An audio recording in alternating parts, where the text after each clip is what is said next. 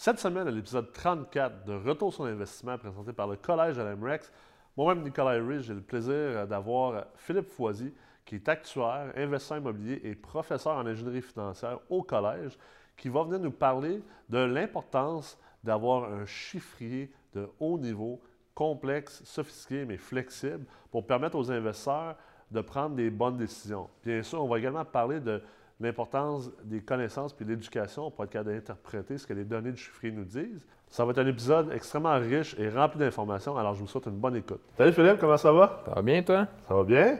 Déjà, ta deuxième présence à Retour sur investissement. Mhm. Tu vas commencer à être une vedette ici à RSI. On va voir comment ça va aller. Oui, c'est ça, si tu fais le bon job, là, c'est ça. exact. Donc euh, là, ça tombe bien, tu as mis ton, ton T-shirt euh, de la NASA vu que toi, ta job chez MREX, c'est surtout d'être euh, notre espèce d'ingénieur euh, astronaute euh, Mhm. pour euh, nous aider à sortir des affaires fuckées. Mon petit côté euh, geek un peu. là. oui, oui. Fait qu'aujourd'hui, on va parler de chiffrier. Mhm. Alors, euh, c'est un sujet, euh, je pense, qui est euh, un sujet extrêmement chaud. Euh, on voit sur les réseaux sociaux, euh, plusieurs fois par semaine, les gens demandent à avoir euh, un chiffrier pour pouvoir Mhm. calculer la rentabilité d'un bloc. Euh, il y a des gens qui ont bâti des chiffriers, qui les offrent gratuitement sur le web pour comme hameçonner des courriels, puis recevoir des, Mhm. bâtir des listes courriels pour faire du marketing. Euh, il y a des gens qui vendent des chiffriers également sur le web. C'est un peu un, un- un- c'est un peu un bordel finalement. Un peu le Far West. Euh, c'est un peu le Far West. Euh, les chiffriers ne sont pas tous égaux, euh, premièrement. Mhm. Et euh, deuxièmement, même si on a un chiffrier en main, ça reste que ça ne remplace pas l'investisseur qui analyse et surtout interprète le chiffrier. Puis là, récemment, chez MREX, toi, tu as complètement, en fait, on, a tout scrappé notre ancien chiffrier et Mhm. toi, tu as bâti un nouveau chiffrier MREX pour euh, les étudiants des certificats d'ingénierie financière et pour euh, les étudiants de la Meurthe. Donc, c'est un chiffrier qui t'a pris quoi? Ça, ça a quand même pris une couple de mois à bâtir. Ouais, c'est beaucoup un, de, de planification et de programmation.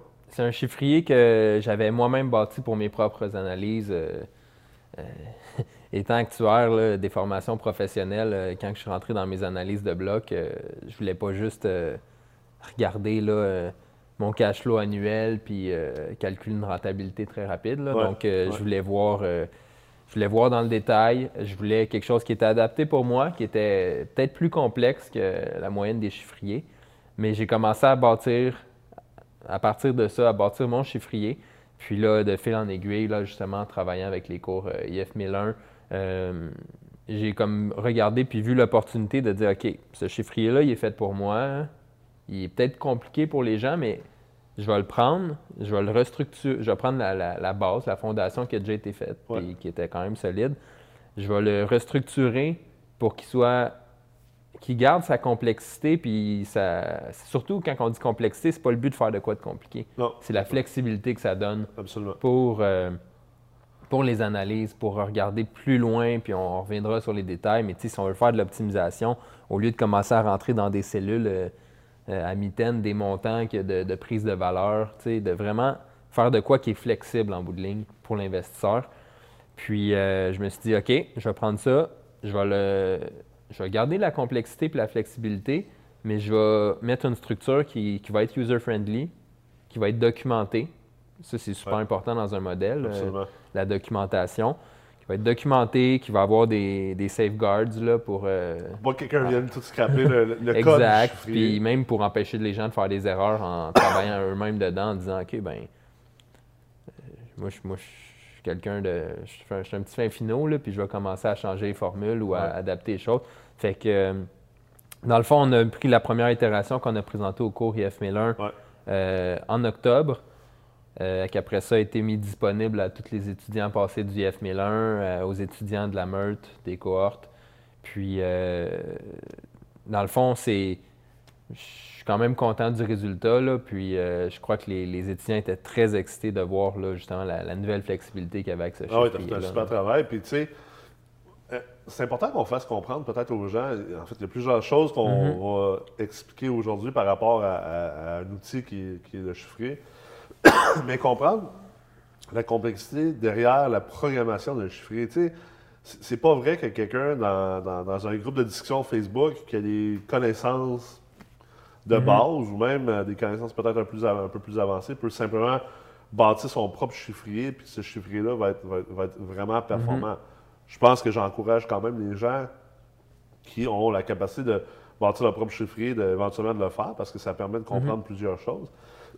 Mais il y a beaucoup de programmation derrière un chiffrier, puis il y a beaucoup de réitération. Nous, on a eu euh, quelques rencontres où là, tu sais, moi, j'avais certaines commandes à te passer parce que je disais, bon, mais je vais avoir telle affaire, je vais, avoir, je vais être capable de faire tel, tel truc, puis telle chose. Puis c'est pas euh, juste ouvrir un, fichier Excel, puis euh, deux, trois heures plus tard, mhm. voilà, tu as, un chiffrier multilogement super performant. C'est quoi le. Parle-nous un petit peu de, la programmation derrière ça, parce que c'est de la programmation ultimement. C'est comme programmer un ordinateur. Ben, c'est à cause que dans le fond, quand on fait de la modélisation, comme tu dis, on peut pas juste arriver en Excel, puis oui, il y en a qui le font, puis ça peut faire des analyses de base, puis je je suis pas là pour dire qu'il ben, faut avoir cinq ans d'études pour, pour avoir son chiffrier. Mais les chiffriers qui se passent présentement sur Internet, c'est ultimement ça. C'est des gens qui ont peut-être des études de base en finance, ou mm-hmm. même, même pas d'études de base en finance, puis qui ont juste comme un, fichier Excel puis qui ont bâti ça euh, mhm. rapidement un peu par eux-mêmes, sans, sans Puis ultimement, c'est important que ce soit un modèle plus poussé ou un modèle de base. La première règle en modélisation, c'est garbage in, garbage out. Fait que l'utilisateur est quand même responsable. C'est pas le modèle. Euh, justement, là, des fois, on a tendance à être irresponsable un peu, là, c'est toujours la faute des autres, mais c'est pas la faute du modèle non plus. C'est sûr que le modèle, il faut qu'il soit bon, mais à la base, l'utilisateur, ce qui rentre dedans, comment il l'utilise, comment il interprète les résultats, c'est important. C'est pour ça que c'est important de se former puis de, justement d'être un investisseur immobilier. Euh, de chercher à être euh, sophistiqué, à être un investisseur aguerri qui est, qui est à la fine pointe de ce qui se passe, puis de justement savoir utiliser le chiffrier de la, meilleure façon. Mais première règle, garbage in, garbage out. Après ça, un modèle, c'est pas juste des formules qui te donnent un résultat, c'est une structure complète. Surtout quand tu rentres en Excel, puis après ça, euh, euh, ceux qui font des choses plus poussées pourraient dire euh, tu arrives en Python ou dans d'autres langages plus poussés d'informatique, puis en R, puis là, tu, te mets à programmer des, choses qui, oui, justement, vont donner la flexibilité de faire des choses plus compliquées que Excel n'est pas assez puissant pour faire, mais que pour les crunchers d'immobilier, on, va se garder une petite gêne. Là, pour les, propriétaires entre 0 et 1000 portes, ils peuvent très bien s'en sortir avec des modèles en Excel.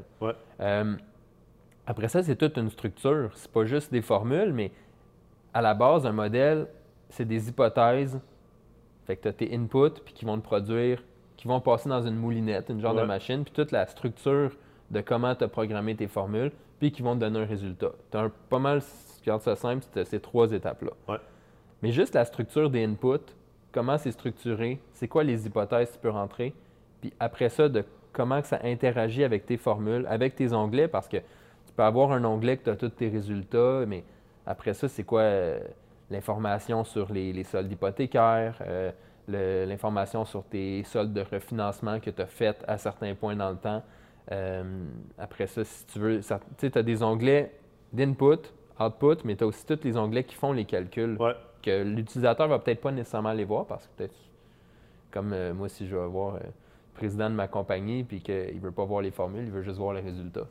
Fait qu'après ça, il y a des gens, selon, ça va les intéresser de voir le, parcours, mais après ça, c'est correct aussi, c'est à ça que ça sert le modèle, tu veux voir les, résultats, l'input, mais c'est toute la structure, puis un peu la raison aussi pourquoi on avait on a décidé justement de prendre le premier chiffré de la MREX, qui était bon, qui faisait la job, mais que justement, quand on voulait rajouter des complexités comme la balance de prix de vente, euh, des débentures, des refinancements, des débentures, toutes sortes de, de financements plus sophistiqués. Des timings, plusieurs timings de financement et de refinancement. Euh, des rénovations à des timings spécifiques dans le temps, des grosses rénovations. Des moments de liquidité différents aussi, tu sais, parce que, mhm. exemple, dans la vente, dans la théorie, la vente de la théorie, c'est des, excellents, euh, des excellentes métriques en investissement immobilier qui ne sont pas assez utilisées présentement par les, par les propriétaires de blocs et les investisseurs immobiliers.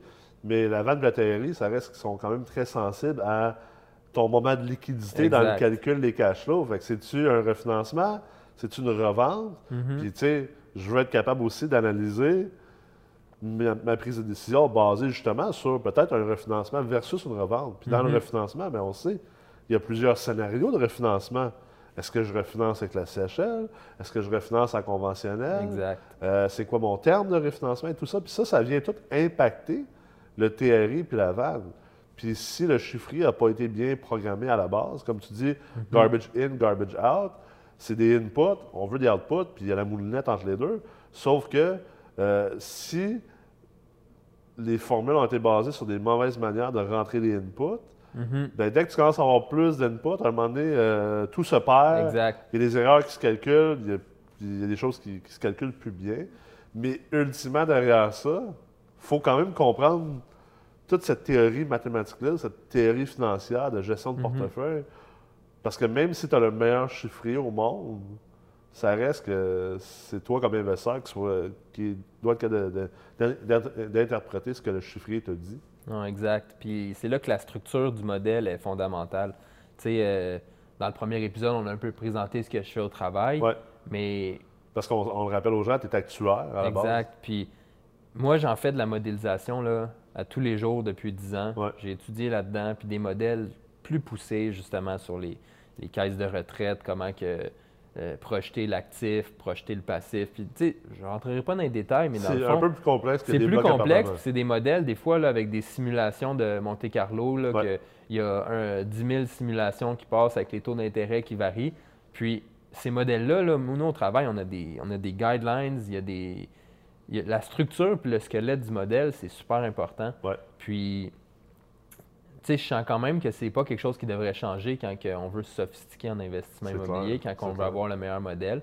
Puis les propriétaires de 1000, 2000 portes, 3000 portes, les grands propriétaires, souvent ils donnent la gestion à des, des- des gestionnaires, mais aussi la gestion de la modélisation. Puis il y a des logiciels là, super sophistiqués qui existent sur le marché, Ouais. mais que c'est pas abordable pour des, Ben euh, des plus petits Puis le propriétaires. onboarding, juste pour apprendre à les utiliser, c'est c'est- pas réalisable non plus. là. Exact, je pense, à, mettons, à Argus exact, je pensais à ça un Tu peu. sais, Argus, euh, ça te prend quasiment...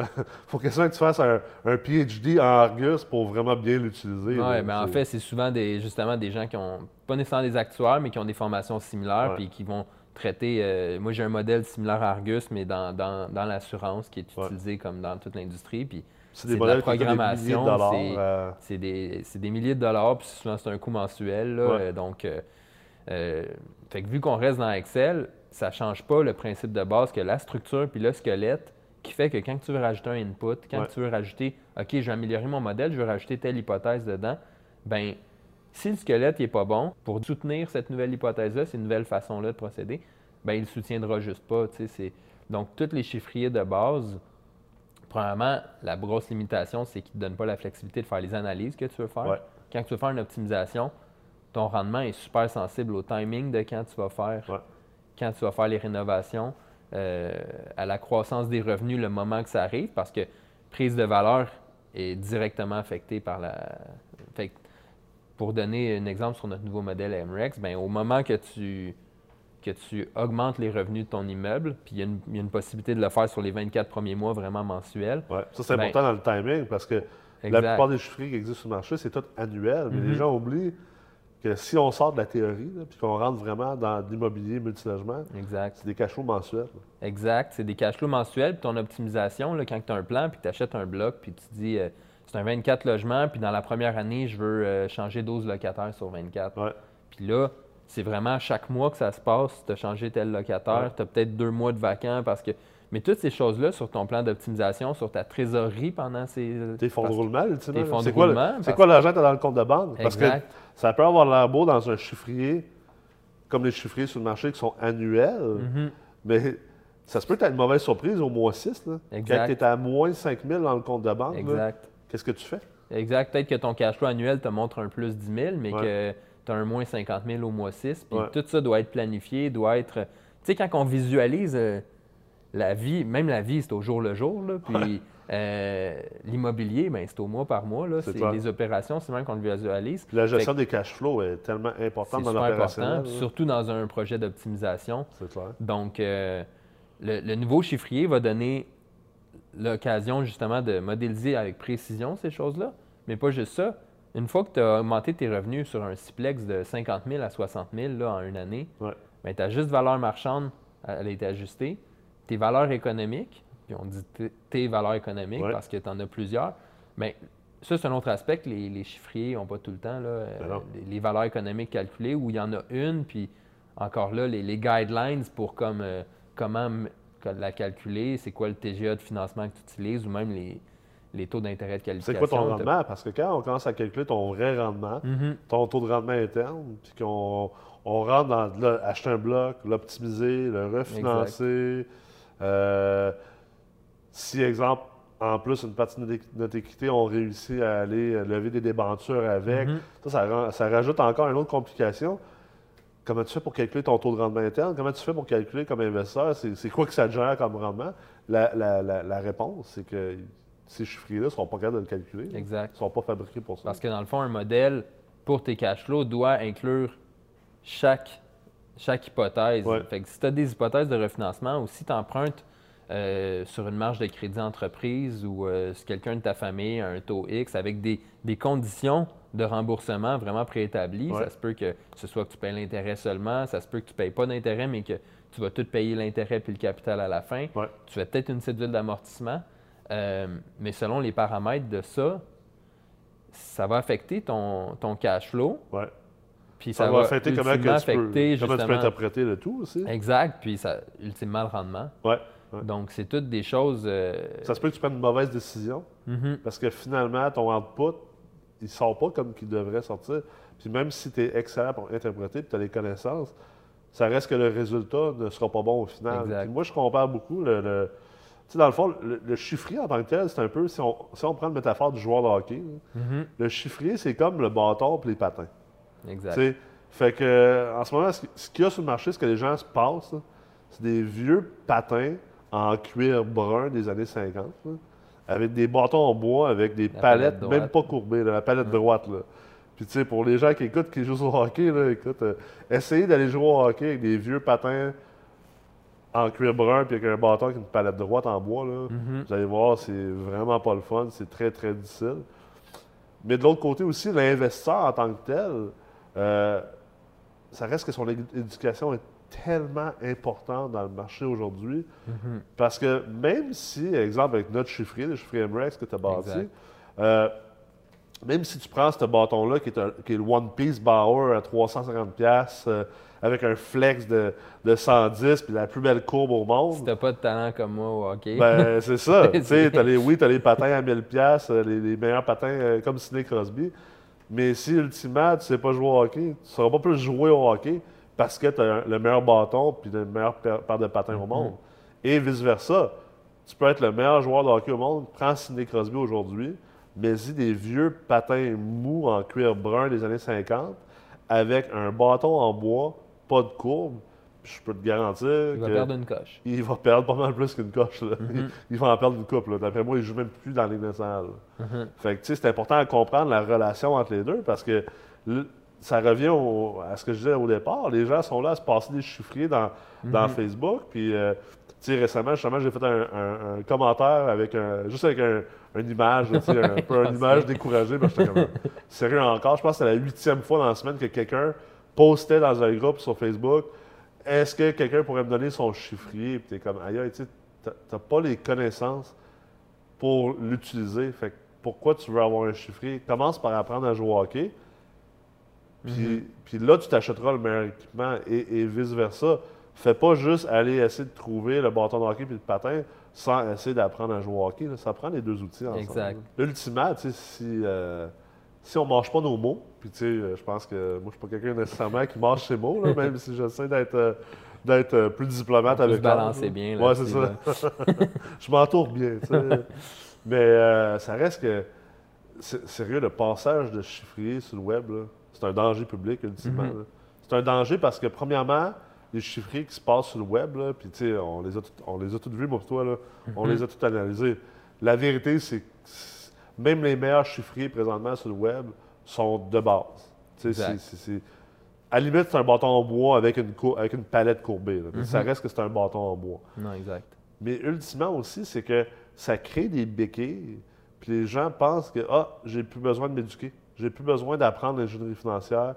J'ai plus besoin d'apprendre c'est quoi un taux de rendement interne, puis vraiment comprendre les complexités Mhm. derrière les taux de rendement interne, puis, puis d'apprendre la gestion de portefeuille parce que j'ai un chiffrier, J'ai un chiffrier qui va me dire la rentabilité d'un immeuble, puis ça va me le dire si j'achète Mhm. ou pas. Oui, puis ultimement, ça peut créer un, ben, un peu une illusion, dans le fond. Tu clair. deviens confiant dans ton modèle, mais ton modèle, il n'est pas si solide que ça. Euh, Toi, tu manges plus tes mots. moi.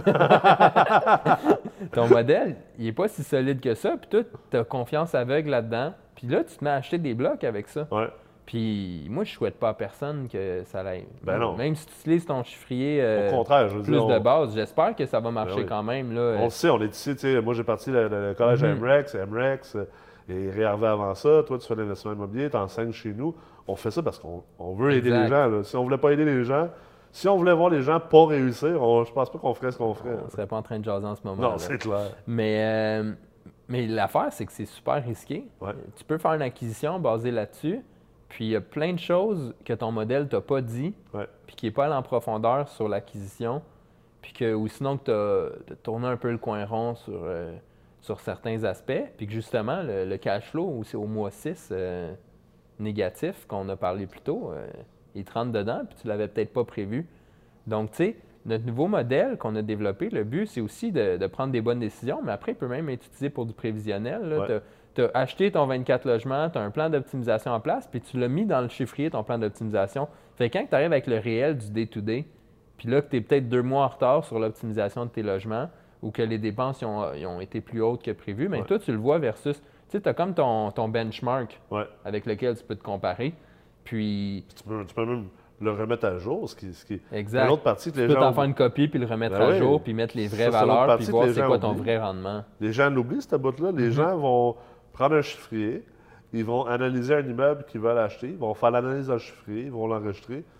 C'est tout. Ouais. Ils achètent le bloc, puis euh, c'est terminé. Puis euh, la prochaine fois qu'ils vont rouvrir un chiffrier, ça va être pour analyser un autre immeuble à acheter. Mais en réalité, ton chiffrier devrait Mhm. te servir pour toute la durée que tu possèdes l'immeuble. Tu sais, Tu Exact. devrais le remettre à jour, refaire tes hypothèses, euh, aussi transformer tes hypothèses en réalité. Parce Mhm. que au départ, on fait du prévisionnel, on Exact. analyse un immeuble, on, on fait beaucoup de suppositions. Mais plus que le temps avance puis qu'on l'a acheté l'immeuble, ben, on peut transformer ces suppositions-là en réelle performance. Et là, on peut clairement dire ben, écoute, j'ai acheté cet immeuble-là il y a trois ans. Mhm. Euh, Aujourd'hui, j'ai refinancé euh, ou j'ai vendu.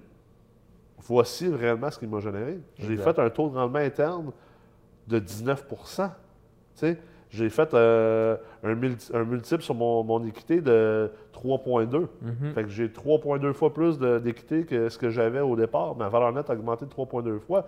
Puis ça, ça devient hyper utile pour les gens, exemple, qui veulent lever des capitaux, pour des gens qui veulent euh, commencer à partir des syndications, à, à investir des Ouais. associés, euh, qui veulent démontrer leur force devant un prêteur privé, devant une banque. Tu sais, les gens ne pensent pas à ça, mais tu avances dans ta carrière, tu devrais en fait te monter un dossier de performance pour que justement tu arrives à ta banque, tu montes tes chiffriers, des immeubles que tu as, achetés, puis tu dis Regarde, j'ai acheté cet immeuble-là en 2011.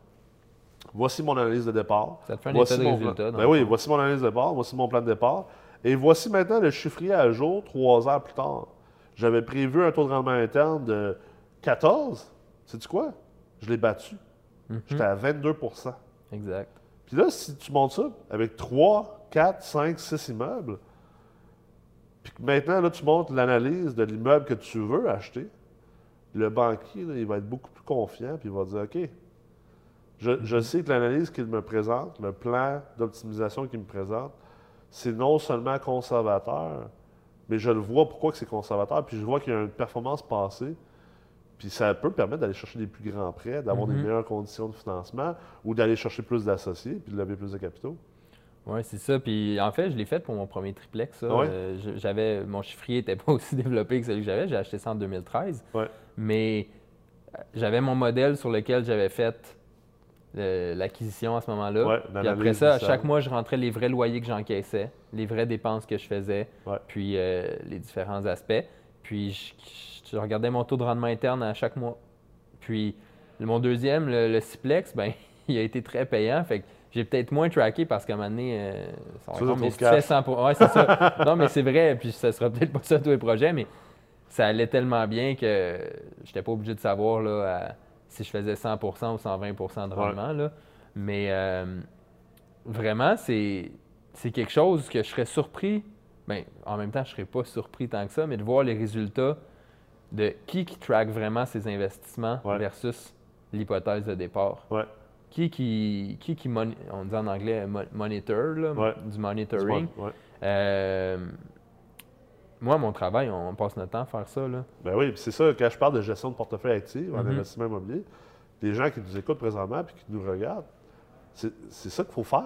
Il faut, faut arriver à, à arrêter de penser à encore acheter d'autres, puis encore faire des, faire des crossettes, puis euh, Mhm. d'essayer des subventions de ci, puis de- d'essayer de, de- de- de- faire toutes ces choses-là, puis à chercher des deals, alors que les, les propres immeubles que vous avez déjà en main, ou les, acquisitions potentielles que vous avez déjà en main, vous n'êtes même pas en train de presser le citron au maximum de, de ces Mhm. acquisitions-là. C'est- quoi la principale raison pourquoi on devrait tout faire ça? Non. C'est que c'est pour ta prochaine acquisition. Ouais. Parce qu'après ça, tu sais que le Ciplex que tu as acheté, il performe comme ça réellement Ouais. dans ce secteur-là. Puis là, c'est une fois que tu en as deux, trois, puis que là, justement, tu commences à connaître ton secteur, tu as vu la performance réelle. Fait que là, quand tu fais tes hypothèses pour le nouveau, pourquoi tu ferais quelque chose de différent que ce que tu as déjà? Ouais. Tu sais, nous, euh, Fait que tes prévisions sont plus précises, Exact. sont plus probables. sont plus probables, c'est plus en connaissance de cause. Puis il y a tellement de, de détails plus micro en immobilier propres à des secteurs où que tu n'accumuleras peut-être pas assez de data pour faire de quoi là, de super fiable, mais après, ça reste que si tu as fait du. Si tu prévu tout de faire du 20% dans tes derniers euh, blocs, puis finalement tu fais du 10, quand tu fais le prochain, là, il y a peut-être des. Tu as peut-être appris des leçons de ça. Ouais. Tu sais, nous, on analyse des blocs d'assurance là, de, de millions puis de milliards de dollars. Puis moi, mettons, j'ai Price. là. J'arrive puis je dis c'est quoi qu'on charge aux clients. Mais moi, c'est pas fini. Une fois que je charge aux clients, là, j'ai un collègue là, euh, qui regarde plus toute l'envigueur. Puis regarde, c'est ce que j'ai pricé, ça fait de l'allure. Le vrai argent qui rentre, puis les vrais décès qui arrivent, les vrais euh, sinistres, les vraies réclamations versus les primes qu'on a collectées. Pour remettre à jour ensuite tes modèles. Même les études, de- on appelle des études de déchéance, mais comment que le monde abandonne leur police, puis que ça peut affecter. Tous les paramètres, chaque hypothèse est scrutée à la loupe. Fait que si c'est fait dans les, dans les marchés financiers plus sophistiqués, mais l'immobilier multilogement, ça n'a pas raison d'être moins sophistiqué Ben que non, ça. Fait que si c'est tes taux d'inoccupation qui sont complètement, euh, justement, euh, off-track versus ce que tu as prévu dans tes prévisions, si c'est euh, euh, tes revenus que tu n'as pas réussi à optimiser autant, ou peu importe c'est quoi, chaque hypothèse que, qui est matérielle à ton rendement devrait être scrutée à la loupe dans la suite de l'acquisition pour préparer mieux tes prochaines acquisitions. C'est clair. Pour même toi développer ta compréhension de ton marché, le chiffrier peut aider à faire ça aussi. Absolument. Je pense que ultimement, les, les investisseurs doivent réaliser le, le vrai travail qui est nécessaire d'un point de vue ingénierie financière, mathématiques, analyse, au niveau de non seulement l'achat, l'analyse de plusieurs projets, mais aussi au niveau de, de l'opérationnel, puis du prévisionnel, du refinancement ou de la revente, dépendamment de qu'est-ce qui est la meilleure situation. Puis, euh, écoute, euh, on, on pourrait continuer à en parler pendant des heures et des heures, mais malheureusement, on, on- on doit coup- couper à quelque part. Fait que je te remercie vraiment d'avoir été là aujourd'hui. De toute façon, on sait, tu vas, tu vas revenir, puis on va pouvoir euh, deep dive dans d'autres euh, concepts d'ingénierie financière Mhm. dans d'autres épisodes. Mais euh, d'ici là, on, on se revoit bientôt dans un des cours d'ingénierie financière à la meute. Merci beaucoup, Philippe, d'avoir été là. Merci beaucoup de m'avoir invité. Alors, comme à l'habitude, euh, merci beaucoup d'avoir euh, pris cette demi-heure pour euh, écouter nos conseils, nos informations. Si euh, vous êtes intéressé à, à avoir les connaissances et l'éducation nécessaires pour utiliser l'outil de haut niveau qu'on a bâti euh, pour vous, les investisseurs immobiliers, je vous invite à aller sur le site de MREX et euh, d'aller dans la section collège pour prendre l'information et vous inscrire au certificat d'ingénierie financière ou éventuellement au programme La Meute Multilogement. À bientôt.